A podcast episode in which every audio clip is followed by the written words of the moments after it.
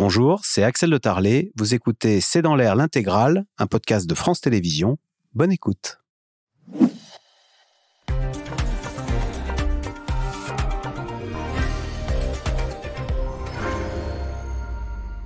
Bonsoir à toutes et à tous. C'est un ouf de soulagement. La France n'est pas dégradée par l'agence de notation Standard Poor's, malgré une dette qui a explosé à 113% du PIB.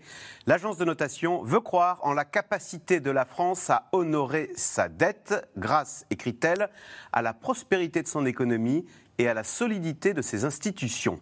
Bruno Le Maire, qui avait reçu les analystes de Standard Poor's, s'est immédiatement félicité de ce signal positif, même si l'agence maintient sa perspective négative sur nos finances publiques. Question, comment interpréter cette non-dégradation de la note française malgré nos déficits permanents et une dette en constante augmentation? Comment le ministre de l'économie a-t-il réussi à convaincre les analystes de Standard Poor's du sérieux de notre trajectoire budgétaire? Quelles sont les pistes pour remettre les comptes de la France à l'équilibre Et quel est l'enjeu de cette bataille? C'est le sujet de cette émission de ce C'est dans l'air intitulée ce soir La France vit-elle au-dessus de ses moyens? Pour répondre à vos questions, nous avons le plaisir d'accueillir Philippe de Sertine. Vous dirigez l'Institut de haute finance. Vous avez été membre du Haut Conseil des finances publiques. Et puis je cite votre ouvrage La dette, potion magique ou, ou poison mortel c'est aux éditions Télémac. Gaëlle Mac, vous êtes directrice déléguée de la rédaction de l'hebdomadaire Challenge. Christine Cardellan, essayiste, journaliste économique. Je cite votre livre Mon super héros, c'est aux éditions Human Science. Et Yves Tréhard, éditorialiste, directeur adjoint de la rédaction du Figaro. Merci de participer à cette émission en direct. Philippe de Sertine, je disais, ouf de soulagement. C'est une heureuse surprise que nous n'ayons pas été dégradés comme l'avait fait euh, il y a quelques semaines l'agence Fitch. On va regarder ensemble euh, le, pourcentage de dette par rapport au PIB. Voilà, la France est du côté des cancres là. On est avec, euh, on est plus près de l'Italie. Euh, on est, l'Allemagne est bien meilleure que nous, 67% de dette par rapport au PIB. Nous, on est à 113%. Alors qu'il y a 20 ans, on était comme l'Allemagne, on était, on était à parité. Hein. Exactement. On va dire oui, c'est une bonne surprise. Euh, là, vous avez fait effectivement le classement général du Tour de France. On va Voilà. Mais en fait, on peut même euh, être peut-être plus précis. Euh, la France, dans les doubles A, donc l'Allemagne, elle est triple A. Il y a 11 pays dans le monde. Donc elle a 20 sur 20. Voilà, c'est ça. Au carré de faillite. Voilà, c'est ça. Hein, pour le coup, les maillots jaunes. Quoi, hein. donc, donc nous, on n'y est plus hein, depuis, depuis 10 ans. Et dans le peloton, le peloton des double A, en fait, on est le moins bon. C'est pour ça qu'évidemment, on disait, euh, honnêtement, on risque de passer dans le peloton suivant des moins, des moins, moins bons, c'est-à-dire à A. Euh, je dirais, noté plus, comme l'Italie que. non, l'Italie, honnêtement, non, c'est pas vraiment. Là, l'Italie, elle est carrément que. C'est-à-dire, l'Italie est, triple B. Et triple B moins en plus. C'est-à-dire que. Ce que vous voulez dire, c'est qu'on a une bonne note par rapport à notre dette on a pour le moment, oui, et c'est pour ça qu'on disait, franchement, là, Standard Poor's, ou maintenant il s'appelle S&P Global Rating, mais enfin c'est la même chose, Standard Poor's pouvait vraiment raisonnablement commencer à dire, il faut vraiment les rapprocher, on va dire, du peloton des nettement moins bons. Euh, on était limite, limite, limite. Effectivement, on pensait que ça allait se produire, et on va dire, bonne surprise, mais attention, comme vous l'avez dit, on est toujours sous observation négative, et donc ça peut rebasculer on va dire, à la prochaine observation, ou s'il y a un événement, puisque les, les, agences de notation regardent de façon régulière, mais s'il y a un événement qui le justifie, ah on peut vous dégrader. Et d'ailleurs, on peut vous dégrader de plusieurs, ce qu'on appelle notch, hein, c'est-à-dire les, les crans, euh, c'est-à-dire repasser négatif, voire même passer euh, en single A. Euh, Christine Cardellan, on sait que Bruno Le Maire a reçu les analystes de Standard Poor's.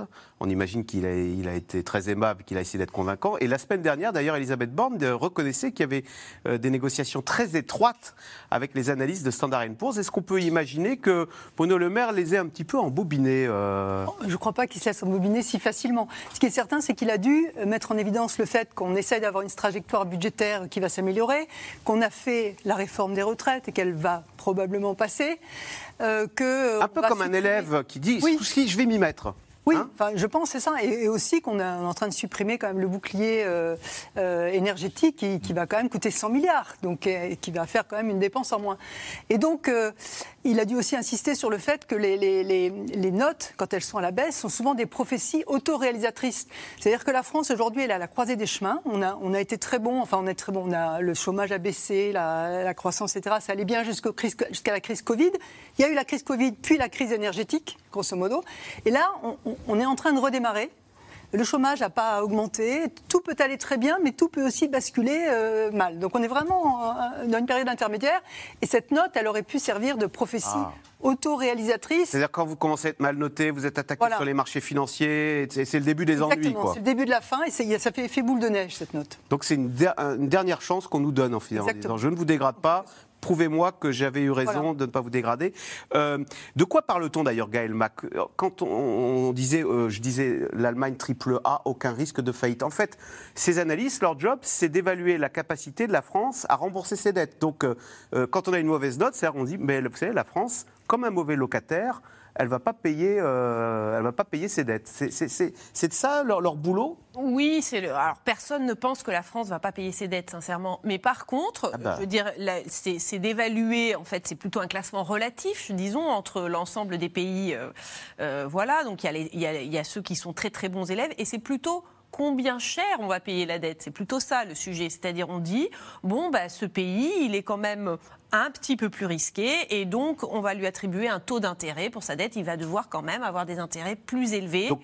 Quand je suis un investisseur, ce, que vous voulez dire, c'est que il vaut mieux que je prête mon argent à l'Allemagne, qui, qui me remboursera rubis sur l'ongle, euh, plutôt qu'à la Grèce, et la France, c'est entre les deux, quoi, c'est ça? Bah, disons que si je, je prête mon argent à l'Allemagne, euh, en fait, j'ai un taux d'intérêt négatif pratiquement. C'est-à-dire, voilà, comme c'est une dette très, très, très sûre, on ne me paye pas beaucoup d'intérêt. Ah oui. Si je la paye, c'est une évaluation du risque. Donc, euh, si je, la, si je paye la dette à la France, j'ai peut-être un tout petit plus, peu plus de risque. Et par contre, je suis donc rémunéré Comme les emprunts immobiliers, là, les, comme les Voilà. emprunts immobiliers, les Bon. bons profils et les mauvais profils. C'est ça. En même temps, il y a un peu un jeu de rôle hein, quand même euh, dans, dans, dans cette affaire. Quand on a été dégradé, quand on est en 2012, hein, quand on est passé du triple A euh, au double A, on nous avait quand même promis euh, les pires, euh, les pires déboires et que ça allait être la catastrophe, etc. Il s'est pas passé grand chose. La dette française, elle est surachetée, c'est-à-dire il y a. Alors, plus on va de regarder les taux d'intérêt. Pardonnez-moi, Voilà. je vous interromps. Juste pour, pour euh, euh, matérialiser ce dont vous parlez, l'Allemagne emprunte à 2,3%. Nous, la France, nous empruntons à 2,8% parce qu'on est un peu moins, jugé un peu moins sûr que l'Allemagne, c'est ça? C'est ça. Hein, Et les Italiens empruntent, eux, à 4%. 4%. Vous voyez, l'Italie, euh, Voilà. vous prête, mais c'est 4%. Hein. Voilà, bon, la ça, hein. Grèce, ça doit être encore un taux d'intérêt plus élevé, j'imagine. Et si vous êtes, j'en sais rien, moi, le Bangladesh, là, je pense que c'est très, encore plus très, élevé. très, très cher, Voilà. les taux. Donc euh, voilà. Bon, comme je dis, euh, la France et la, la dette française est recherchée sur les marchés financiers. Les agents du France Trésor sont assez bons pour placer la dette. Ils savent faire ça depuis très longtemps, puisque on a une dette euh, élevée. Et c'est vrai qu'on fait partie un peu des mauvais élèves du club de ces double A, ça c'est sûr. Et, bon, euh, je veux dire, c'était, c'est des avertissements, mais pour l'instant, les avertissements ont été un peu sans frais. Euh, Yves Tréhard, est-ce que les Français, je veux dire, l'agence Standard Poor's n'est pas finalement plus clémente à notre endroit que les Français eux-mêmes? Sondage pour votre journal 6 Français sur 10 estiment que la France vit au-dessus de ses moyens. Mais oui, parce que c'est un- une ritournelle euh, qui court dans les médias, notamment depuis des années et des années. Ça fait quand même depuis 1974 que la France n'a pas euh, voté un budget à l'équilibre. Et euh, tout le monde sait qu'il y a une dépense publique, comme vous l'avez tous dit, et Philippe notamment, qui est très très forte en France. On a une dépense publique qui est très supérieure à tous les grands pays développés que sont euh, euh, l'Angleterre, la- l'Allemagne, parce qu'on a les États-Unis, parce qu'on a un modèle social qui coûte cher. Euh, donc euh, c'est le revers de la médaille. On a un modèle social qui nous euh, qui nous protège, qui nous protège bien, ne serait-ce que pour la santé. Et on l'a vu d'ailleurs à l'occasion de la crise sanitaire, même s'il y a beaucoup d'autres défauts dans notre système. Mais tout ça, ça coûte très très cher. Et Ajouté à cela, on est un pays qui ne fait pas d'économie parce qu'il ne sait pas faire d'économie, parce qu'il ne sait pas se réformer. On l'a vu avec l'épisode de la réforme des retraites. Pendant euh, huit mois, on a, euh, on a eu des manifestations, on a eu un débat terrible avec euh, des formations politiques et des syndicats qui disaient cette réforme est inutile. Même la droite française, d'une certaine façon, l'a dit. Euh, donc c'est quand même assez difficile dans notre pays de faire. On a, un- un- des- un- euh, si vous voulez, on a une tubulure de dépenses publiques avec des trous partout où il y a euh, des dépenses qui sont excessives dans beaucoup de domaines. Alors euh, évidemment, les Français sont assez sévères avec ça, même s'ils en profitent finalement. Hum. Mais ce qui est curieux, vous parliez de, des blocages euh, consécutifs à la réforme des retraites, Philippe de Sertine, c'est que pour un même phénomène, il y a eu deux analyses différentes. Fitch a dit la France, décidément, est irréformable. Regardez euh, ô combien euh, elle était dans la rue contre une réforme des retraites. Alors que ça, c'est Fitch qui a dit la France est irréformable. Alors que Standard Poor's a dit ah bah quand même, on arrive à faire une réforme des retraites en France dans la douleur, mais on y arrive. Donc il y a eu euh, deux analyses différentes pour vis-à-vis de cette réforme des retraites. Vraiment, peut-être, vous voyez, pour rentrer dans le mécanisme de la notation, hein, vous avez trois grandes agences mondiales qui sont toutes les trois américaines. en fait, vous avez, on, confie aux gens de l'agence, la, vous voyez, un, ils vont regarder les côtés positifs et l'autre les, les côtés négatifs. Et avant l'annonce, c'est-à-dire grosso modo hier après-midi probablement, pendant toute l'après-midi, vous avez un côté de la table qui est du, côté positif et l'autre du côté négatif. C'est comme ça que ça se passe vraiment. On étudie le cas de la France dans une pièce fermée. C'est ça. Il y a les, ceux qui sont pour la France et ceux qui sont contre la France. Dedans, d'ailleurs, ce sont doute ceux qui ont rencontré Bruno Le Maire, qui, qui rapportent, etc. Hein, et vous voyez, et euh, donc Fitch, euh, quand ils ont fait leur analyse il y a un mois, eh ben, on va dire dans la salle, très probablement, le point négatif l'a emporté en disant non, franchement, regardez, c'est très compliqué, vous avez euh, pas la majorité, etc. Et là, du côté euh, Moody's, euh, du côté pardon, Standard euh, euh, c'est la troisième agence. S&P, voilà. La troisième agence, c'est Moody's, et ça va faire la même chose. Hein. on a exactement le même processus. Là, c'est les gens positifs qu'on dit non, quand même, regardez, ils, vont faire des réformes. D'ailleurs, le ministre nous a dit qu'ils étaient sur une bonne trajectoire. En général, c'est comme ça, vous voyez. Et après, on va dire, bon, bah, on garde, on se souvient de tout ça, et la prochaine fois, on va voir si vraiment ça s'est amélioré ou pas. C'est comme ça que vous pouvez avoir ensuite soit une dégradation, soit en maintien, soit à la limite, on repasserait non plus en perspective négative, mais en perspective neutre. Vous voyez, donc c'est en fait une sorte d'examen euh, sans arrêt. Là, on en parle beaucoup parce qu'on craignait qu'il y ait la dégradation, mais en fait, ça se fait tout le temps. Et, vous allez avoir sans arrêt, on va dire, cette espèce de jeu de ping-pong. Alors, à l'intérieur des agences, on est d'accord que sur la France, vraiment, ça ne joue pas grand-chose, hein, et que c'est pas étonnant qu'une agence dise non, moi, quand même, le négatif l'emporte. On va dire, sont plutôt pessimistes. Ce qui d'ailleurs est plutôt surprenant parce que Fitch, par exemple, continue à noter les États-Unis AAA, alors que Standard Poor's, qui est plutôt plus dur, c'est la seule agence qui note plus les États-Unis AAA, dire euh, ah non, moi, quand même, pour le moment, le positif l'emporte. Mais ne jurons de rien pour l'avenir, franchement. il y a peut-être aussi un effet de calendrier, parce que finalement, c'était un, mois plus tard, ah et donc ah un mois après, bah, finalement, la réforme, on, maintenant, on comprend qu'elle a été actée, alors qu'un mois avant, on était encore vraiment dans les, dans les manifestations, dans les, dans les guerres au Parlement, donc c'était peut-être encore moins assuré. Christine Kerdelan, euh, est-ce qu'il faut d'ailleurs s'interroger sur euh, le fait que ces trois agences qui donnent des notes euh, c'est une sorte de boîte noire. Ce sont trois agences américaines. Est-ce qu'elles ont des biais et de quel droit Et comment se fait-il qu'on les ait érigées en maître suprême de la vertu euh, euh, capable de juger et de, noter des pays et ensuite de les faire trébucher, comme vous le disiez tout à l'heure, parce que leurs notes sont autoréalisatrices non, je dirais que c'est l'histoire. Ce sont les, agences les plus anciennes et c'est celles qui, notent aussi, j'allais dire, le panel le plus large. Il existe des tas d'autres agences, il y en a 150 dans le monde, euh, notamment une euh, dont on a entendu parler il y a 10 ans, qui était Dagon, qui est l'agence chinoise, parce que l'agence chinoise, elle met BBB- aux États-Unis et elle met A, simple A, à la France. Parce qu'en fait, elle surnote, enfin, elle surnote, disons qu'elle a d'autres critères. Elle note mieux. un peu de politique les, Voilà, c'est ça. Elle note mieux les pays euh, émergents, enfin, les pays du Sud global, hein, le Brésil, l'Afrique du Sud, l'Inde, etc. Et elle note moins bien les pays occidentaux, comme si elle reflétait l'avis euh, du Sud global sur euh, l'Occident. Mais ces trois agences, elles, quels sont les critères? Est-ce qu'elles font pas un peu de politique non, elles, aiment bien, elles aiment bien les, partis libéraux, je sais pas moi. Alors, d'abord, les agences à la base, c'est des journaux. C'est vraiment des journaux de turf, quoi, si vous voulez, mais sauf appliqués à la dette au 19e ah. siècle, il, regardait puis il disait bah tiens là c'est à 3 contre 1, c'est là à 2 contre 1. Puis peu à peu bon on a dit ah oui mais vraiment c'est bien étudié leur truc, vraiment c'est exactement ce qui se passe. Donc c'est comme ça qu'elles ont commencé à acquérir une, une, on va dire une visibilité et puis évidemment euh, donc elles ont pris une, importance beaucoup plus grande avec les États. À la base là où elles gagnent de l'argent c'est en notant les émetteurs, c'est-à-dire les entreprises ah, qui émettent de la dette. Sur les États d'ailleurs honnêtement elles sont pas payées pour ça. Hein, donc parce que là ça leur fait une telle pub, vous voyez d'ailleurs tout le monde en parle dans le monde entier. Mais leur business, à la base, c'est noter la, dette de Total, la dette de Carrefour. Exactement. vous pouvez prêter à Carrefour, il n'y a aucun risque. En revanche, Casino, c'est plus risqué. Et après, évidemment, là, ce qui va se passer, alors c'est la question toujours, est-ce que les prophéties sont autoréalisatrices?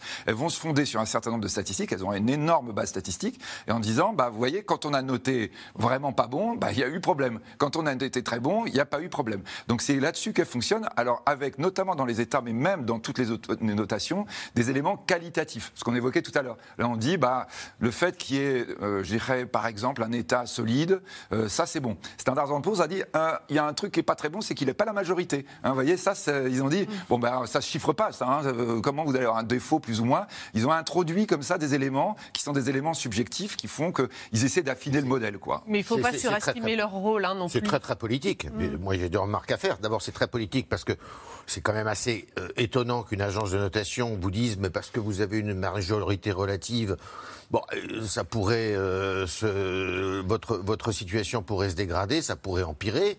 C'est quand même euh, c'est pas un critère. Je veux dire ça, paraît quand même étonnant. Et puis il faut faut quand même relativiser beaucoup le rôle des agences de notation parce que les agences de notation ont eu leur heure de gloire il y a 12-15 ans. Merci d'ailleurs Madame Angela Merkel parce que c'était une époque où il y avait la rigueur budgétaire était vraiment euh, euh, une l'alpha et l'oméga, je dirais, de toute la diplomatie même interna- internationale. hein. La France avait très peur que l'Allemagne lui fasse payer euh, ses mauvaises notes des agences de notation. Aujourd'hui, je dirais que c'est un peu moins le cas quand même, un peu moins le cas, et surtout dans euh, le débat de politique intérieure, c'est plus du tout le cas. Plus personne ne vous parle de euh, faire des économies, plus personne ne vous parle euh, des agences de notation, et, et c'est assez étonnant. Alors ça, c'est dû à quoi? C'est dû à l'éclatement.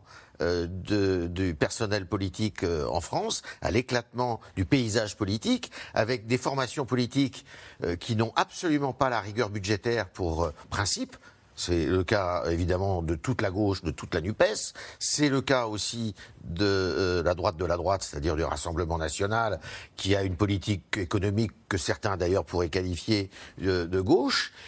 Le Parti des Républicains a compris une chose, c'est que en répétant sans arrêt rigueur, rigueur, rigueur, il se coupait d'un électorat populaire parce que euh, cet électorat populaire, ben, justement, était demandeur de services publics, était demandeur de dépenses publiques, et euh, ce qui fait qu'il n'y a plus personne aujourd'hui, y compris là dans la majorité, euh, qui, qui parle de ça. Euh, je vous rappelle que François Bayrou, qui est un des- une des figures de la majorité, a fait sa campagne électorale de 2007. 2007 Sur la dette. sur la dette, et aujourd'hui, il n'en parle plus. Et même Charles de Courson, qui était le, le chantre de la... C'était De pour la la retraite à rigueur. 65 5 ans. ans. Maintenant, il dit, mais on a l'argent pour avoir une retraite euh, Alors, on y va. Euh, on imagine donc le soulagement du gouvernement après la publication très attendue hier soir de la note de l'agence Standard Poor's. La France conserve son double A, ce qui devrait lui permettre de continuer à emprunter sur les marchés à des taux raisonnables, même euh, si le niveau de l'endettement français reste très élevé. L'agence de notation, d'ailleurs, euh, maintient sa perspective négative sur notre pays. Sujet de Nicolas Bidard et Erwan Ilion. L'agence Standard Poor's maintient son double A pour la France. Double A contre toute attente, la note de la France finalement maintenue. Ouf de soulagement pour l'exécutif. L'agence américaine Standard Poor's a finalement choisi de ne pas toucher à la note de la dette française. Le ministre de l'économie s'en est aussitôt félicité. C'est un signal positif. Notre stratégie en matière de finances publiques est claire, elle est ambitieuse et elle est crédible. Car les craintes étaient grandes depuis fin avril lorsqu'une autre agence de notation, Fitch, avait à l'inverse dégradé pour AA- la note de la dette française. Inquiétude partagée par les Français 6 sur 10 estimerait que la France vit au-dessus de ses moyens. La Cour des comptes, elle aussi, mettait la pression sur le gouvernement. Il faut absolument que nous ayons un sérieux dans la gestion de nos finances publiques, une volonté de réduire nos déficits, une volonté de nous endetter qui soit crédible. Mais l'exécutif s'était voulu rassurant, martelant qu'après le quoi qu'il en coûte était venu le moment de réduire les dépenses publiques. on a fixé une trajectoire pour désendetter la France. Je rappelle que le déficit était en 2020 de 9%. En 2021, on l'a fait passer à 6,5%. L'an dernier, il était de 4,7%. Donc vous voyez, ça baisse chaque année. Et on a une trajectoire pour le ramener sous les 3% en 2027. Si l'agence de notation a salué la récente réforme des retraites, elle s'inquiète de l'absence de majorité absolue du gouvernement pour avancer. À une semaine de l'examen du projet de loi Lyotte et de la prochaine mobilisation, l'opposition remet la pression sur l'exécutif. Pour qui gouvernent euh, Macron et les macronistes de manière générale, c'est-à-dire qu'ils sont plus attentifs à une, agen- une agence de notation et son avis qu'à l'avis du peuple français qui est dans la rue par millions depuis des mois et qui, à 80%, ne veut pas de la réforme des retraites. Problème pour le gouvernement, l'avenir semble tendre vers toujours plus d'endettement. L'exécutif promet d'investir dans la transition écologique, un financement estimé à 67 milliards d'euros par an, selon l'ancien architecte du programme économique d'Emmanuel Macron, Jean Pisani-Ferry. Il recommande notamment d'aller chercher l'argent sur les marchés. On le finance par un endettement supplémentaire. Euh, et je pense qu'on ne faut pas écarter ça mais il faut le faire dans un cadre européen, donc il faut négocier les conditions. Je pense que les agences de notation ne sont pas idiotes, et si on leur explique pourquoi on s'endette, et si on leur explique que cet endettement il est générateur de revenus futurs, elles peuvent le comprendre. Un recours accru à la dette, dont le gouvernement ne veut pas entendre parler, tout comme un nouvel impôt sur les plus hauts revenus pour assurer cette transition écologique. Est-ce que l'impôt est une solution? Non.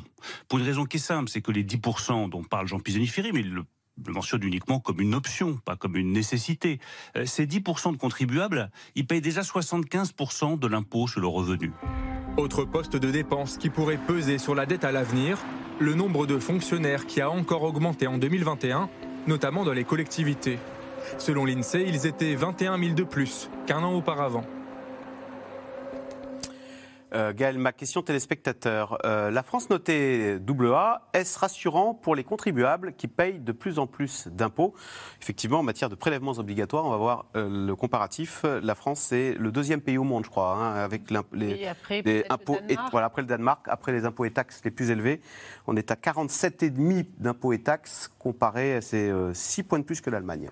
Alors oui, la France est un des champions des prélèvements obligatoires. En Mais c'est pas assez. Je, je, contesterai l'idée qu'on en paie de plus en plus, parce que je pense que pendant le mandat d'Emmanuel Macron, pendant le, euh, les impôts ont plutôt baissé, euh, notamment pour les ménages, hein, pour les entreprises aussi d'ailleurs. Enfin voilà.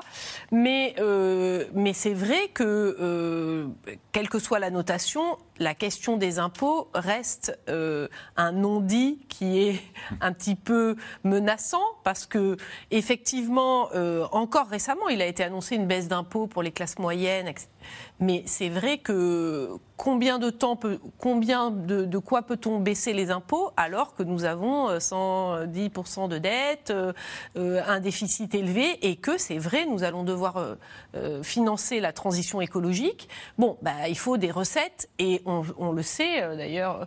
Donc c'est pas le moment de baisser les impôts. Voilà, la, baisse la, de la... 2 milliards d'impôts sur le bah, revenu. Non, c'est pas moyennes. le moment de baisser aucun impôt. Je veux dire aujourd'hui. Donc euh, bon, je veux bien que la, la doctrine du gouvernement est de ne pas les augmenter à tout prix.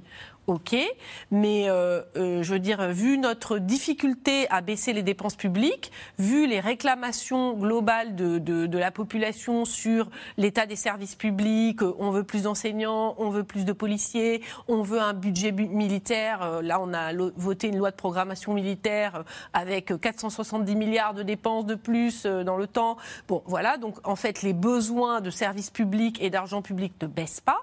Donc, on ne va pas non plus pouvoir baisser les impôts. Et je remarque que les agences, une des raisons pour lesquelles elles maintiennent une bonne note à la France, c'est qu'en France, l'argent rentre. Ah. L'argent des impôts rentre. On a un fisc très efficace voilà, pour aller récupérer. Est très euh... efficace. Et quand on fait bouger le curseur des impôts, les recettes suivent. C'est pas le cas en Italie ou en Grèce? C'est pas le cas dans. Voilà, par exemple, ces pays sont des, sont des bons exemples.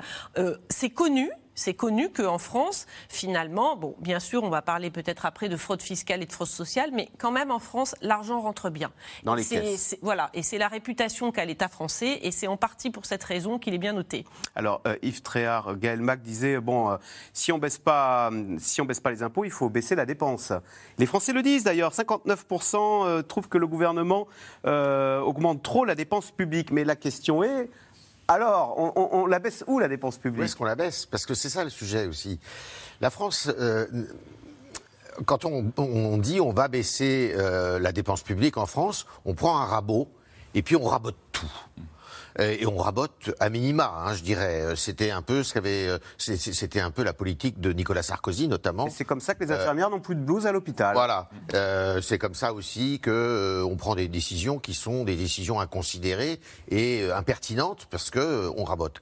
Qu'est-ce qu'ont fait certains pays sur lesquels on devrait prendre exemple, selon moi, comme le Canada, comme des pays scandinaves, au tournant des années 90-2000, c'est que, alors qu'ils avaient un, un, endettement important, ben, ils ont mis sur la table leur politique publique et ils ont dit où sont nos priorités. Et on, la France n'a jamais fait ça. Jamais. Alors que là, par exemple, c'est peut-être l'occasion de le faire plus que jamais, puisque le président de la République, qui a eu un programme qui est plutôt assez léger, son programme électoral était euh, quasiment euh, inexistant, mais il n'arrête pas de répéter deux ou trois priorités qui sont la transition euh, écologique, qui sont l'éducation et qui sont les hôpitaux. Bah, déjà, ce sont trois postes, effectivement, ou euh, trois services publics qui sont un peu malades. Et, et encore, c'est un euphémisme. Donc là, il faudrait faire euh, mettre le paquet. défense aussi. Et la défense. Alors la défense, il a décidé, ça y est, 400 milliards, euh, un peu plus de 400 milliards d'euros d'ici à 2030. Euh, pareil pour la justice, ils ont doublé le, le- le- le- le budget de la justice euh, ces, derniers, ces, derniers, ces dernières années. Mais euh, c'est vrai que c'est très difficile de trouver les postes, si vous voulez, où euh, on, devrait, on devrait faire des, euh, euh, des économies. Ce qui est probable aussi, c'est qu'il y a ce que euh, Alain Juppé, ce qui ne l'a pas rendu populaire, disait, il y a de la mauvaise graisse aussi dans la fonction publique en France. C'est-à-dire qu'il y a probablement beaucoup trop de, de fonctionnaires. aussi. Alors, le nombre de fonctionnaires qui a augmenté de 19% depuis 2000, Oui. euh, alors, Alors, que la population n'a augmenté que de 11%. Mais euh, sont des contractuels aussi. Hein. Voilà. Euh, Les, les régimes ont changé. Après, on n'a pas l'impression qu'il y ait trop de policiers, qu'il y ait trop de... Ah non, parce qu'au contraire, on en, on en recrute euh, régulièrement. demande. Ouais. Ouais, on en demande. Et on manque de- d'enseignants aussi. et manque d'enseignants. Euh, Christine Cardellan, Oui. pardon, je vous ai coupé. Il y a- en fait, il y a deux sortes de dépenses publiques qui n'ont cessé d'augmenter pour arriver à 55% du PIB. Il y a les coûts de fonctionnement de l'État Ouais. et la rémunération des fonctionnaires. Et ça, ça n'a pas beaucoup bougé. Euh, Enfin, ça a bougé raisonnablement. hein. L'hôpital, l'école, la police, la oui, justice. ça, mais les, les- les- les fonctionnaires et le- les dépenses en fait de, de l'État lui-même, c'est-à-dire euh, les voitures de fonction, les petits fours, etc. Et puis il y a les transferts. Et les transferts, Les aides sociales. les aides sociales, alors c'est quoi? C'est la retraite, c'est euh, les dépenses maladie, mais c'est aussi euh, le RSA, la prime d'activité, euh, les dépenses de enfin, pour le chômage, pour régler le chômage. Et le, le fait qu'on est un vieux pays, enfin un pays vieillissant, fait que sur les dépenses de maladie, on ne peut pas faire grand-chose. Sur les retraites, là, on pouvait agir et on a agi un peu, effectivement. En, en passant à 64 ans, ça fait quand même euh, un certain nombre d'économies. Mais en revanche, les transferts, ils sont liés à quoi? Les autres transferts, ils sont liés au fait qu'on a mal réussi la mondialisation. C'est-à-dire que pour que les entreprises soient compétitives, il faut qu'elles versent des salaires relativement Ah. faibles. Et donc, il faut compenser ça par la prime d'activité, par exemple, ou parce que les gens sont au chômage, par du chômage ou par du RSA quand ils sortent du Le chômage. problème, c'est que les salaires ne permettent plus de payer des salaires à la hauteur de nos ambitions sociales, enfin, ou de Voilà. notre système. Donc, quoi. donc ces transferts, ils servent à ça. Alors, où trouver des économies, sachant que l'État, il ne s'est pas engraissé tant que ça, que, euh, et que par contre, les transferts, il y en a eu beaucoup. Alors, certes, il y a eu, on en parlait tout à l'heure, le, bouclier énergétique et puis les dépenses du quoi qu'il en coûte. Ça, on peut les faire disparaître. Mais si on regarde le reste, on est toujours avec des dépenses euh, euh, publiques qui sont de, de plus de 50% du PIB. Philippe de Sertine, pour illustrer ce que vient de dire Christine Cardellan, quand on prend 1000 euros de dépenses publiques, le premier poste de dépenses, eh ben, ce sont les retraites. 262 euros. Donc pour revenir, est-ce qu'on n'est pas un peu contradictoire? On veut que ça baisse, mais en même temps, bah, quand on essaye de faire baisser le poste le plus important, euh, soit des 80% Français sont contre. Oui, non, je crois que par rapport à tout ce qu'on est en train de dire, donc vraiment dire à quel point, en fait, la France, elle est bloquée parce qu'on ne peut pas augmenter de façon importante les prélèvements obligatoires. On est effectivement au taquet. Euh, et à chaque fois que d'ailleurs, on a une idée, il faut en mettre plus, on dit non, c'est pas possible, on tape dedans. Euh, moi, j'ai connu le moment, par exemple, au moment de François Hollande où j'étais au Conseil, euh, où on a attendu une augmentation de fiscalité et en fait l'argent n'est pas rentré parce que quand vous allez au-dessus, bah, en fait euh, euh, l'impôt devient inefficace. Parce Trop d'impôts tue l'impôt. Exactement. On l'a vraiment vécu. On attendait 14 milliards qui sont pas arrivés quand même, quoi. Vous voyez Donc euh, à la fin de l'année, vous dites non, bah là la solution est pas bonne. Le vrai problème que nous avons effectivement, c'est que on n'a pas euh, dans les grands secteurs régaliens. Il faut rappeler ceux sur lesquels on a des performances internationales. Un des plus importants étant l'éducation qui, entre parenthèses, à la fin du mandat de- d'Emmanuel Macron, sera dépassé par les intérêts de la dette. Il va être dépassé par les intérêts de la dette. C'est-à-dire ça coûte On va donner, on va payer plus de, Exactement. de- le- Service de la dette. au service de la dette que pour nos enfants. Exactement. Et c'est pour ça d'ailleurs qu'on était nerveux quand même sur la notation, hein, vous voyez. Mais donc, euh, euh, donc là, euh, on, est, on est à chaque fois en train de dire, mais on voit le service public qui se dégrade. Alors, Yves Tréhard disait effectivement, sur les grandes maladies, on voit que la France est efficace. Mais il suffit d'aller euh, à l'hôpital, euh, je dirais, pendant quelques heures pour voir que c'est une catastrophe, que la dégradation, que pire encore, les agents, les agents du service public probablement sont pressurés au-delà de ce qu'ils pourraient. Quand vous voyez effectivement le personnel hospitalier, mais même dans l'éducation, etc., les gens n'en peuvent plus, sont au bord du burn-out et le truc fonctionne de moins en moins. Donc là, il y a clairement une logique de réforme structurelle très très importante dans tous les services publics français fondamentaux que on repousse, on repousse sans cesse. C'est le thème sous-jacent des grandes élections présidentielles. Puis après, on fait quoi? Bon, on met un peu plus d'argent en plus en disant, vous voyez, quand même, j'ai fait. Et on, on, calcule, on va dire, la réforme par rapport à l'argent qu'on a mis en place. Alors qu'en réalité, tous les critères de fonctionnement sont tous de plus en plus embêtants et les Français le vivent. Et ça a été d'ailleurs un des éléments des Gilets jaunes. Hein. D'ailleurs, des gens disant, mais je donne de l'argent, mais à quoi ça sert? À quoi ça sert? Parce que j'ai l'impression que plus ça va, plus ça se dégrade. Et là, pour le coup, effectivement, c'est confirmé quand vous êtes en train de regarder, je vous dis, les classements internationaux, les choses de ce genre. Mais Yves Tréhard, quand on, dit tout est bloqué, finalement, est-ce qu'il ne faut pas finir par regretter qu'on n'ait pas eu une sanction de Standard Poor's? Parce que quand un élève a une mauvaise note, à un moment, il se remet en cause, il y a une prise de conscience. Finalement, peut-être qu'on là, le risque avec cette note, on va dire, bon, bah tout va bien, on ne change rien, quoi. Oui, alors c'est le risque, effectivement. C'est effectivement le risque de, euh, que, que bah, on se repose sur nos lauriers, mais de toute manière, je vais vous dire une chose, ça change rien. Parce que euh, le, le, faire des économies en France, c'est vraiment un, un, sport euh, difficile et peu pratiqué. Hein. Emmanuel Macron n'y arrive pas plus et plutôt moins que ses prédécesseurs. Emmanuel Macron, par rapport à ses prédécesseurs, a réussi un exploit c'est de ne pas augmenter la pression fiscale, de ne pas augmenter les impôts. Mais côté dépenses Côté dépenses, ben non, il a dépensé comme tout le monde, avec en ah plus la crise des... Euh, euh, rappelons-nous, la crise des Gilets jaunes d'abord, qui lui a coûté quand même euh, quelques 25 milliards d'euros euh, estimé. Euh, il y a eu après, euh, évidemment, la crise du coronavirus, et c'est là où est arrivé le quoi qu'il en coûte. Et maintenant, on est quand même encore à la énergétique. Le bouclier énergétique. Et puis des plans, en veux-tu, en voilà. 2 milliards pour le plan vélo. Enfin bon, on multiplie les dépenses. Donc ça, de ce point de vue, ça n'a pas changé, si vous voulez. c'est c'est une obligation quasiment politique chez nous. Euh, on ne voit pas, euh, c'est pas vertueux de faire des économies.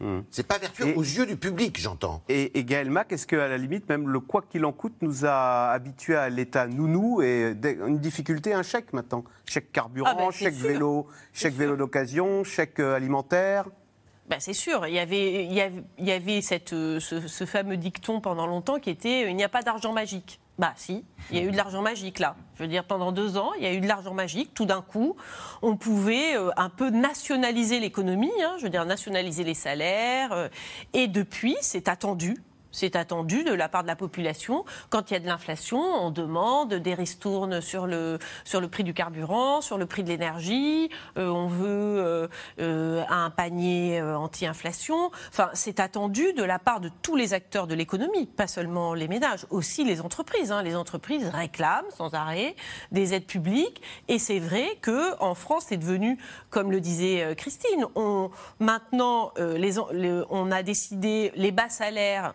on a décidé de les subventionner, en gros, hein, je veux dire, euh, avec la prime d'activité.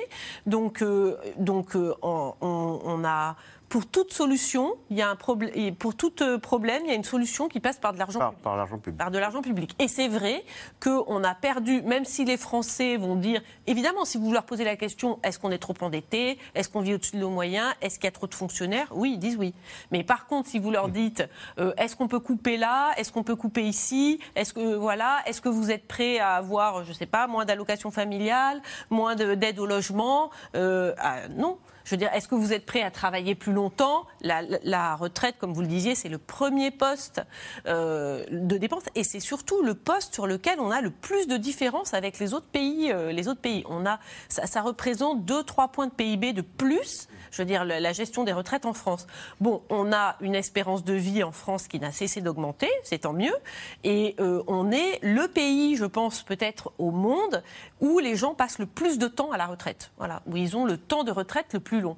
Bon, est-ce que les gens sont prêts à travailler un ou deux ans de plus? Bah non, ils vont dans la rue, ils sont pas prêts à travailler deux ans de plus. Donc, euh, on est quand même un peu dans une équation impossible. Et pour les gouvernements, pour tous les gouvernements, et ça, je pense que LR l'a bien compris dans cette question des retraites, ce n'est pas populaire, du tout pas populaire de faire des réformes qui nous permettent d'économiser de l'argent. Oui. Alors c'est vrai que la France, c'est vrai que la France est shootée euh, aux dépenses qui permettent d'assurer la paix sociale. Ça c'est clair, c'est culturel hein, en France. Mais il faut quand même reconnaître que les dépenses du quoi qu'il en coûte, elles ont été rentables. Parce que pendant la crise 2008-2009, on a mis 7 ans, 8 ans à s'en remettre, parce qu'on avait choisi l'austérité. Grâce au quoi qu'il en coûte, les entreprises n'ont pas fait faillite, les gens ne euh, sont pas tombés dans la misère, etc. Ce qui a permis de redémarrer en quelques mois et non pas en 7 ou 8 ans. Et les entreprises, elles sont toujours là et elles fonctionnent. Et donc, on a l'espoir de, que, la croissance reprenne et que ça aille, et que ça aille vite. Donc, je pense qu'il fallait le faire, ce quoi qu'il en coûte. Euh, Philippe de Sertine, est-ce qu'il y a un, un, ami qui pourrait résoudre d'un coup de baguette magique nos problèmes de dette, c'est l'inflation. Parce que eh bah, l'inflation, euh, facialement, votre économie grossit.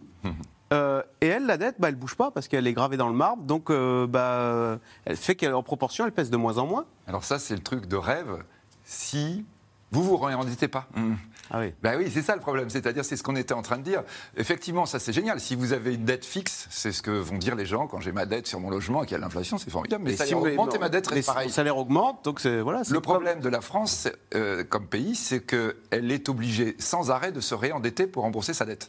C'est-à-dire qu'effectivement, par exemple, vous voyez, on a un déficit qui va être aux alentours de 150, 170 milliards. On emprunte cette année 270 milliards, c'est-à-dire beaucoup plus. C'est-à-dire non seulement c'est le montant de la dette euh, sur une dépense totale de 500 milliards, il hein, faut rappeler quand même. Hein. donc c'est-à-dire c'est gigantesque.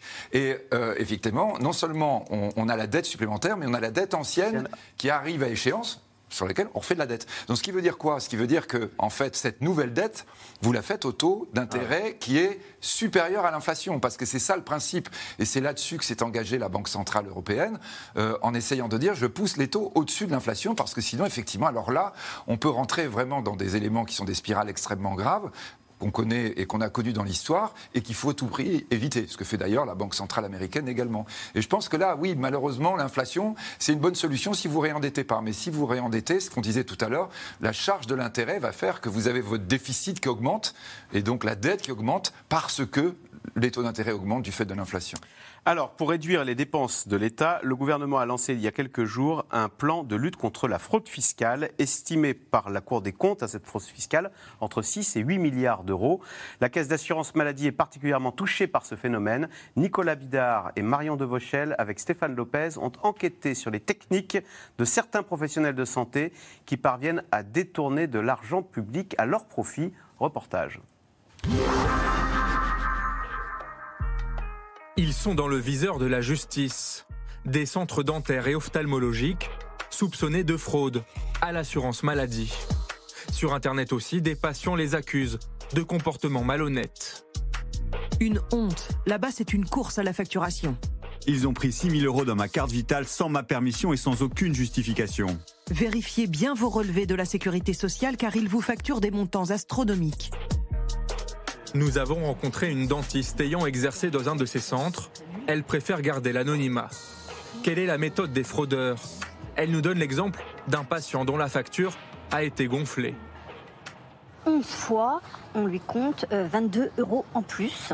Et on va lui compter aussi une prothèse, euh, un appareil provisoire de 7 dents à 400 euros qui n'a jamais été fait, de 33,44 euros. On arrive à 783 en rajoutant une multitude d'actes. Donc le patient ne va pas payer et donc ne va pas se poser de questions, il ne va pas savoir qu'on lui a compté tous ces actes-là. Le patient ne débourse rien et le centre de santé se fait rembourser la facture par l'assurance maladie. On voit qu'en fait, euh, la fraude est organisée, échelon par échelon, et qu'on nous demande de, euh, de, se taire ou de coopérer. Voilà. Donc si vous coopérez, eh ben, euh, on peut vous faire des gratifications via des fausses factures pour votre famille d'actes non faits d'implantologie ou de choses comme ça pour plusieurs milliers d'euros. Dans cette affaire, des enquêtes sont en cours. Des dirigeants et dentistes du centre ont été mis en examen. À l'échelle nationale, la fraude est colossale pour les comptes de la sécurité sociale. Sur les 300 millions d'euros détournés l'an passé, 70% proviendraient des professionnels de santé. Mais comment l'assurance maladie tente-t-elle de lutter contre le phénomène? Première mission, repérer des anomalies grâce à un logiciel sur des centaines de milliers de feuilles de soins chaque semaine. On va s'interroger parce qu'un professionnel de santé va ressortir avec un montant remboursé très important, ou nous ce qu'on appelle une suractivité. Donc là, quand un professionnel de santé a un nombre de patients vus par jour qui est euh, important, on va se poser des questions et on va se dire c'est pas possible. Donc là, pareil, on fait une enquête auprès des assurés pour savoir si l'acte a eu lieu ou pas. Souvent, ce sont les patients eux-mêmes qui donnent l'alerte. Des dizaines de signalements sont reçus chaque semaine. Et pour approfondir les investigations, des contrôles de terrain peuvent être menés par des enquêteurs. Quand on, va sur place, on voit qui euh, reçoit les patients, euh, quels sont ses diplômes. Euh, la présence sur le terrain permet, elle est souvent inopinée, hein, donc c'est l'effet de surprise fait que voilà, parfois on s'attend à avoir un certain personnel présent qui n'est finalement pas présent lorsqu'on se présente. Parmi les causes du phénomène, l'effet pervers du tiers payant intégral, selon cet ophtalmologue. L'idée du tiers payant est une idée qui socialement a du sens. Le problème, c'est que le système a été dévoyé par des gens qui ont utilisé ça pour faire payer à l'assurance maladie, aux organismes complémentaires, des soins qui n'avaient pas lieu d'être. Le fait d'arrêter euh, le tiers payant intégral eh bien, peut permettre euh, finalement euh, un contrôle par le patient qui va demander des comptes et dire bah, attendez, si je paye 20% de la somme et que j'en ai pour 50 euros, faut que vous m'expliquiez pourquoi ça coûte aussi cher. Pour tenter de déceler davantage les fraudes, le gouvernement a annoncé qu'à partir de 2025, les patients soignés dans un centre de santé recevront par SMS la liste des soins facturés à l'assurance maladie. Christine Cardellan, ça veut dire que ce sont nous, les soignés, qui allons euh, surveiller euh, euh, les, prescriptions du Oui. docteur. Ils disent, ah, mais non, mais j'ai pas fait ça, c'est un, c'est un Non, soin fictif. De même qu'on reçoit maintenant des SMS disant vous avez rendez-vous avec le docteur X euh, à telle heure pour nous le rappeler, eh ben, en sortant du rendez-vous, on peut nous dire voilà, euh, docteur X a facturé, euh, je sais pas, à quatre euh, dents, là, comme dans le reportage. Mais il m'a pas fait de radio, ce donc a- c'est pas normal qu'il me facture une radio. Exactement. Et après tout, euh, c'est une bonne manière de repérer les, les fraudeurs. Euh, Philippe de Sertine, alors la fraude sociale, 6 à 8 milliards d'euros, bah voilà une bonne piste pour réduire les déficits publics. Si on, on, on- on ciblait la fraude, si on, réduit, on s'attaquait à la fraude. Euh, on peut penser que c'est pas complètement le hasard. hein, ce que vous avez évoqué, le plan, il est proposé par Gabriel Attal le 30 mai. Euh, quelques jours avant, il a parlé de la faute fiscale. Vous avez fait tout à l'heure le lapsus, mais il y a les deux. hein. Et il est clair que quand on a été voir Standard Poor's, ça fait partie hein, des éléments en disant il n'y a pas la dépense, mais en revanche, on va avoir des rentrées supplémentaires. Dès que vous commencez à travailler en milliards, c'est significatif. hein. Donc euh, là, on voit un peu, c'est la logique pour le coup en même temps, hein, c'est-à-dire fraude fiscale, notamment dirigée sur les grands groupes, notamment dirigée autour de ces techniques complexes que sont les prix de transfert. Donc là, on peut avoir des dizaines de milliards éventuellement de récupération. Puis là, plutôt à droite, hein, sur la fraude, la fraude, la fraude sociale. Sociale. Donc là, on a parlé. Alors, la fraude fiscale, c'est euh, les contribuables ou les grandes entreprises qui ne payent pas leurs impôts. Exactement. Et la fraude sociale, c'est vous et moi qui truandons un petit peu pour percevoir. Alors là, on a vu les deux. On a ou bien deux. alors le, le Oui, médecin qui, qui, qui prend de l'argent indûment des prestations sociales indûment. C'est-à-dire là, le reportage était sur le côté médical et on a le côté patient exact, euh, aussi. hein. Donc, et là, à chaque fois, quand vous êtes en train de dire euh, 6, 8 milliards, euh, 10, 15, 20 milliards, évidemment, vous allez rééquilibrer une partie des comptes publics aussi grâce à ça. Donc là, c'est incontestablement, si vous voulez, des pistes qui ont été proposées. Et là, on peut penser en effet que ça, c'est assez populaire d'un point de vue politique. Hein, Oui, et mais que c'est- là, vous raclez large, on va dire. Alors, c'est populaire, c'est vrai. Euh, Yves Tréhard, la fraude sociale, sondage, votre sondage. Comment réduire la dépense publique Bah, Les Français disent baisser les aides sociales. Sous- Sous-entendu, il y en a trop et en plus, il y en a qui fraudent. Euh, donc, il faudrait faire le ménage un petit peu. Oui, alors, euh, les aides sociales, les Français vont pas vous dire qu'il y en a trop. Aussi paradoxal que ça puisse paraître, parce qu'ils disent qu'on dépense trop, mais euh, ils pensent d'abord à eux. En revanche, la fraude, alors là, les fraudeurs, eux, euh, sans pitié pour les fraudeurs. Et vous aurez remarqué une chose, c'est que euh, Philippe a raison, tout ça est politiquement pensé. C'est-à-dire que, le, si vous me permettez, le, le- le- le gouvernement aujourd'hui sait que son électorat est à droite. Donc, il fait deux choses. Euh, la fraude, on ne parle pas trop de fraude fiscale. Fraude fiscale, on en a un peu parlé, mais on n'en parle pas trop. Ça, c'est les gens qui cherchent à payer moins d'impôts. Voilà. Ça, c'est- la fraude sociale, ça, on en parle. Et c'est assez étonnant parce que ça correspond exactement le montant, je crois que c'est 2 milliards d'euros à peu près. 2 milliards d'euros, c'est ce qui correspond à la baisse d'impôts qu'on veut euh, euh, offrir d'une certaine façon aux classes moyennes. Donc tout ça est tout à fait, euh, je dirais, calculée. Alors la fraude sociale, sauf que la fraude sociale, dans l'esprit de beaucoup de Français, c'est pas du tout ce qu'on décrit. C'est-à-dire, c'est pas la surfacturation d'un médecin, c'est pas la surfacturation d'une clinique. C'est notamment une population immigré qui ne vit plus en France, mais qui a toujours sa carte vitale, ou alors des gens qui truandent D'ailleurs, sur... Bruno Le Maire est allé sur ce terrain en parlant de ces fameux retraités Ben, voilà. centenaires Voilà. euh, qu'on soupçonne d'être morts, à Alger voilà, Tunis. et qui continuent de toucher, euh, Exactement. qui continuent de toucher- Exactement. Et tout ça, tout ça, c'est organisé. Hein. Faut pas, faut pas. C'est de la politique, ça. C'est de la politique pure. C'est de la politique pure. Si on veut traquer la fraude sociale, on a les outils pour le traquer. D'ailleurs, dans votre reportage, cette personne qui travaille à la caisse primaire d'assurance maladie me dit à peu près comment ils arrivent à. Bon, on, on peut, avec les outils aujourd'hui informatiques, c'est possible de le faire. Et il n'y a qu'une chose qu'on peut pas traquer, c'est le travail au noir. Parce que dans la fraude sociale, vous avez aussi le travail au noir. Donc il y a beaucoup de politique derrière tout ça, il y a Ah beaucoup oui, de il y a symboles énormément de politique parce que je voudrais, il faudrait quand même C'est pas remettre. une critique, hein. Ouais, Ouais, ouais, il faudrait c'est- quand même un peu remettre les chiffres euh, là où ils sont. hein. La fraude fiscale, bon, les, les- toujours les estimations sont assez euh, compliquées à faire, évidemment, puisque c'est des activités euh, euh, délictueuses, donc euh, ça ne reste que des esti- estimations. Mais enfin, on estime que la fraude fiscale, c'est 80 milliards d'euros. Donc c'est l'argent qui est planqué dans les paradis offshore. hein. L'argent qui euh, est optimisé, qui fait l'objet d'évasion fiscale par, euh, les, les- par les grandes fortunes et par les grandes entreprises ou par les entreprises en général. La fraude sociale, c'est 6 à 8 milliards d'euros. Donc c'est la fraude du pauvre. 10, fois moins.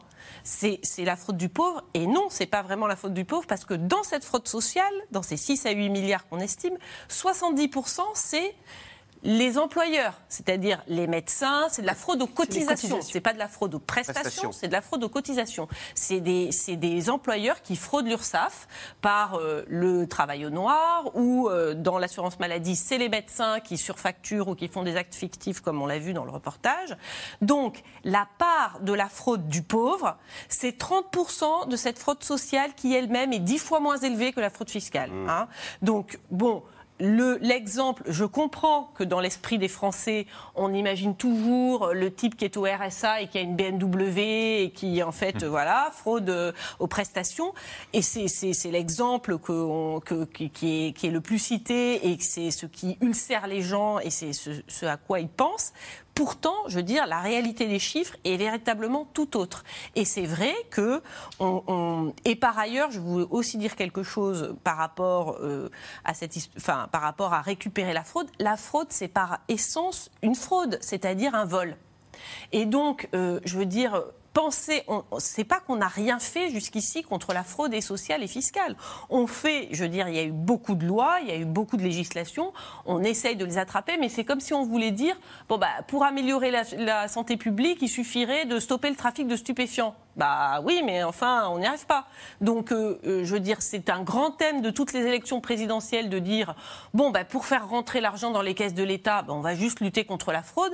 Mais on a quand même des milliers d'agents euh, du- du- de, de l'administration fiscale qui font ça toute la journée et ils y arrivent plus ou moins. Donc Christine Kerdelan, quand Bruno Le Maire parlait de, de ces, de aides sociales détournées, de l'argent qui partait au Maghreb, il faisait de la politique euh, pour euh, flatter un électorat de droite oui. sensible à ça? Oui, complètement. Enfin, surtout quand on parle des, des 1000 euh, Algériens, enfin 10 000 personnes en Algérie qui ont été, de plus de 98, 98 ans, ans. qui ont été convoquées au consulat. Déjà qu'il y en ait 70% qui soient venus à plus de 98 ans, c'est pas mal. quand 95, je crois. J'ai vu, j'ai vu, euh, 90, 90% des, des- Ouais. non, pardon, 70% des Ouais. plus de 98 ans sont venus. Bon, c'est quand même assez extraordinaire. Mais non, ce, que- ce, que- ce qui me paraît important, c'est que autant sur la fraude fiscale, on récupère à peu près 15 milliards par an, et puis il y a eu le fameux jackpot, je ne sais pas si vous vous souvenez, à la Oui, fin des années sûr. 2010, qui était le, au moment où tous les pays ont décidé de la transparence des, des renseignements bancaires, enfin de, de- de l'échange des renseignements bancaires. On a eu la cellule de dégrisement fiscal, où il y a plein de gens qui rapportaient leur argent de Suisse. Il y a eu 32 milliards qui sont revenus Ah en. France. C'est d'autres montants, Voilà. d'autres montants. là. Et donc 8 milliards de, de- de D'autres montants. recettes supplémentaires à l'époque. Bon, mais la fraude sociale, c'est beaucoup, beaucoup plus petit. Alors, il n'y a pas que l'État qui peine à boucler euh, ces fins de mois. De nombreuses municipalités cherchent à faire des économies partout où elles le peuvent, notamment pour éviter d'augmenter les impôts locaux.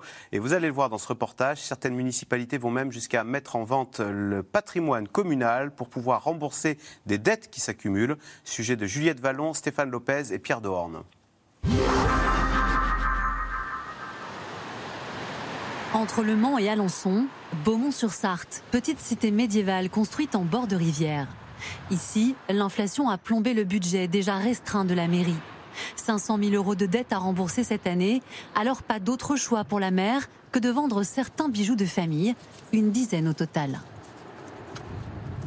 Là, en face, vous avez euh, un moulin qui était propriété de la commune depuis euh, une vingtaine d'années à peu près. C'est un moulin qui, faisait de la mouture de, farine dans le temps. La commune l'a acheté et donc là, nous, on vient de le vendre euh, à un particulier. Un particulier, ingénieur parisien, qui vient de racheter le bâtiment pour 68 000 euros. De quoi soulager un peu la municipalité qui, même en faisant des efforts, ne peut plus contracter d'emprunt.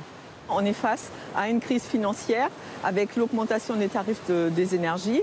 Et donc du coup, euh, bah, ayant aussi quelques immeubles qui consomment énormément euh, d'électricité, la cantine scolaire et la salle euh, loisirs et culture, notre salle polyvalente, on a renégocié ces deux contrats d'énergie au début de l'été justement pour que l'augmentation se, soit beaucoup moins, moins importante pour nous. Le patrimoine immobilier, une manne financière sur laquelle tout le monde ne peut pas compter. À quelques kilomètres de Paris, la commune de Bure-sur-Yvette et ses 9800 habitants. Comment ça va les jeunes? Tout va bien? Son maire, Jean-François Vigier, tente de garder le sourire. Des mois qu'il ne cesse d'ajourner les projets par manque d'argent. vous voyez, cette école, c'est un projet qu'on aurait aimé réhabiliter beaucoup plus vite, dans un délai beaucoup plus court, mais on n'a pas pu le faire pour des raisons de contraintes budgétaires. Et ça, c'est votre quotidien Et ça, c'est le quotidien, mais aussi bien sur des gros budgets comme celui-là que sur des petites dépenses de vie quotidienne. Un million d'euros, c'est la somme que la mairie va devoir trouver pour rénover l'un des bâtiments de ce groupe scolaire très mal isolé. C'est inacceptable. Nous, on ne l'accepte pas. Moi, maintenant, je veux tenir un discours de vérité à mes habitants. Je ne veux pas tourner autour du pot et leur dire oui, on a des grosses difficultés, parce que nos budgets sont contraints de plus en plus. Donc ça veut dire qu'on doit faire des choix dans les services. Maintenir un service de qualité, mais jusqu'à quand? Pour certains parents, le poids de l'inflation sur le budget de la ville est un peu angoissant. Moi, c'est une des inquiétudes, c'est qu'on sacrifie un peu euh, l'éducation, euh, hausse de tarifs de cantine, etc. Pour l'instant, c'est contenu, mais c'est clair que c'est une inquiétude. Pour réduire sa facture d'électricité qui a plus que doublé, la mairie de Bure-sur-Yvette a notamment décidé d'éteindre l'éclairage public entre 23h et 6h du matin, dangereux selon certains habitants. Moi, je vais souvent à Issy-les-Moulineaux la nuit avec des copines. C'est la seule commune depuis Issy-les-Moulineaux jusqu'à ici à 1h du matin qui n'a pas d'électricité. Le dilemme des économies, c'est à l'État d'y mettre fin, selon Jean-François Vigier. Pour lui et pour de nombreux autres élus, la dotation de fonctionnement des communes doit être indexée au plus vite sur l'inflation. Il y a un moment, on ne pourra pas tenir. Et moi, je n'ai pas envie de revenir sur la parole que j'ai donnée à mes concitoyens et que j'ai rappelé à chaque fois, chaque fois que je me suis présenté, 2008, 2014, 2020 nous n'augmenterons pas la fiscalité. Vous vous rendez compte 15 ans sans toucher à la fiscalité locale C'est énorme.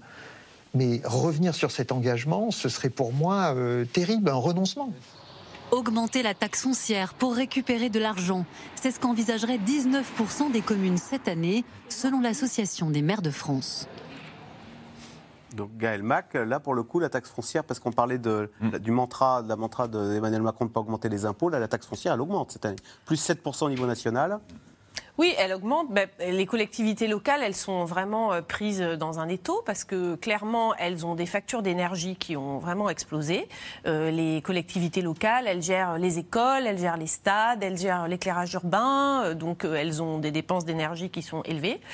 Et par ailleurs, il faut quand même voir que depuis quelques années, en fait, on a coupé la fiscalité locale. C'est-à-dire que quand Nicolas Sarkozy avait décidé de supprimer la taxe professionnelle, et eh ben en passant, il y avait une bonne partie là-dedans qui étaient euh, des, taxes locales qui euh, étaient en faveur des communes, des départements, des régions qui ont été coupées. Ensuite, quand Emmanuel Macron a décidé de supprimer la taxe d'habitation, ben là c'est pareil, c'était une fiscalité directe locale, ce qui veut dire que euh, les communes, elles ont moins de fiscalité locale directe. En fait, il n'y a plus que la taxe foncière et une partie de, taxes aussi locales pour les entreprises, mais leurs leur, leur recettes directes baissent. Et il y a aussi une autre recette qui va baisser et qui va être une mauvaise nouvelle pour les communes, c'est euh, les taxes sur les transactions immobilières. En fait, elles touchent de l'argent à chaque transaction immobilière. Le marché immobilier a été très florissant, en tout cas pour euh, beaucoup de communes globalement en France et particulièrement pour certaines communes. Et donc, elle leur a permis quand même d'avoir une recette dynamique. Et là, on voit que le marché immobilier se retourne. Donc, euh, clairement, elles sont dans une situation compliquée et elles dépendent beaucoup de l'État et des dotations de l'État euh, qui représentent presque la moitié, en gros, de leur, de leur dotation. Donc, c'est pour ça que dans le plaidoyer euh, de, ce maire, il y a aussi un appel à l'État. Hein. je veux dire, euh, voilà, il y, a, une relation euh, toujours difficile de négociation avec l'État pour augmenter leur.